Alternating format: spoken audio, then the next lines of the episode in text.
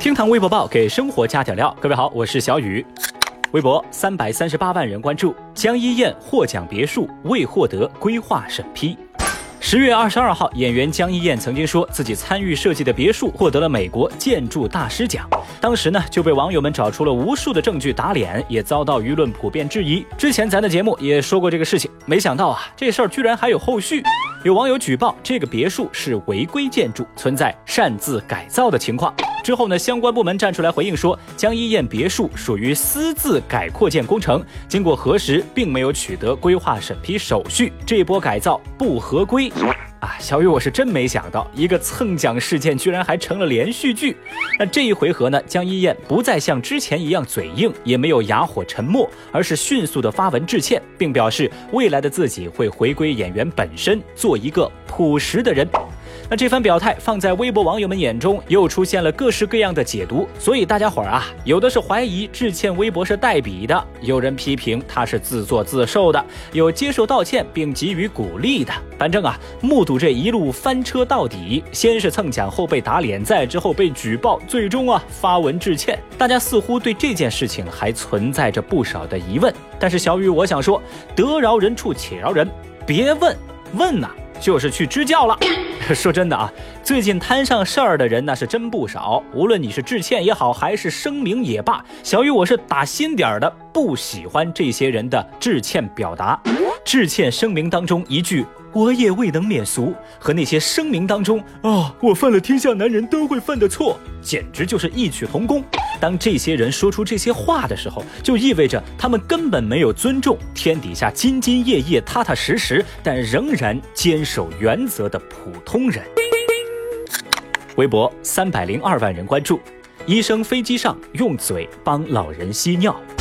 说十九号，在从广州飞往纽约的南航 CZ 三九九航班上，一名老年旅客突然无法排尿，身体状况极度不佳。在听到机上广播之后，暨南大学附属第一医院介入血管外科医生张红以及海南省人民医院血管外科医生肖占祥赶来。经两位医生诊断后，认为老人的膀胱大致存有一千毫升的尿液，如果不尽快的排出，可能会面临膀胱破裂的危险。哦，但是机上的救治条件十十分有限，在危急的时刻，肖医生利用便携式氧气瓶面罩上的导管、注射器针头、瓶装牛奶吸管、胶布，自制了穿刺吸尿装置，并且由张医生亲自用嘴吸出尿液。整整三十七分钟，张医生不间断地为旅客吸出尿液，吐到杯中，而肖医生也不停地根据膀胱积尿情况调整穿刺位置和角度，确保最大限度地排出积存的尿液。最终呢，也顺利地帮助老人排出七百到八百毫升的尿液，使老人转危为安。事后，面对媒体采访的张医生表示，用嘴吸能够看到排尿的程度、速度，也可以调节膀胱的压力，这样的效果是最好的。而且当时情况紧急，一时也想不出其他更好的办法，只能说呢，是天职所在吧。两位医生的医者仁心获得无数网友的点赞，大家纷纷表示医者仁心，医德伟大，向医生致敬，感谢有这些人的存在，好人一生平安呐！像这样的人才应该上热搜第一，其他网红真的不值一提。小雨，我同样被两位医生的举动所震撼到了。要知道，亲儿子可能都未必做得到的事情，素不相识的两位医生义无反顾地做到了，为白衣天使点赞。微博一百零二万人关注。沉迷王者导致公司破产。话说，有一家 A 股上市公司最近在做破产暴雷清算，除了经营不善、管理混乱、违规操作以外，还有一个令人难以置信的原因，就是身价超百亿的公司董事长每天上班都在打游戏，而且呢，他在游戏当中特别擅长使用蔡文姬这个角色，因为打游戏的技术太强，他还在游戏里面获得了国服第一蔡文姬的称号。哦，如此魔幻的故事，着实让微博网友们感到震惊。有人就说了嘛，国服第一蔡文姬。竟然奶不动自己的公司吗？差评。还有网友表示，有钱人的蔡文姬就是这么朴实无华且枯燥吗？讲真的，小雨我一度以为这个新闻是某手游的广告，但是呢，这条热搜也告诉我们一个道理：游戏里头你每搬一次蔡文姬，很可能就拯救了一个上市公司啊。在这儿啊，我也想问问那些正在听节目的手游玩家们。假设现在你的公司快破产了，正等着你去力挽狂澜，但此刻呢，你玩的手游又正好开了一把排位晋级赛，这个时候你会做什么样的选择呢？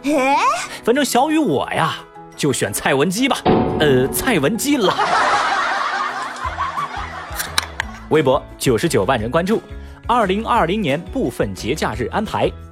国务院办公厅在二十一号发布了二零二零年部分节假日的安排，具体来说就是，二零二零年的元旦节是在二零二零年一月一号那天放假，就放一天；春节呢是一月二十四号到三十号放假调休，一共七天；清明节四月四号到四月六号放假调休，一共放三天；劳动节是五月一号到五月五号放假调休，一共休五天；端午节六月二十五号到二十七号休三天。国庆节、中秋节连一块儿，一共休八天。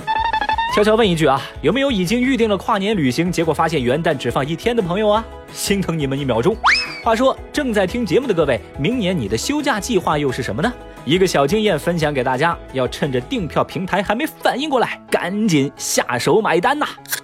好了，以上就是今日份的厅堂微博报，明天美女主播可可上线，拜拜哦。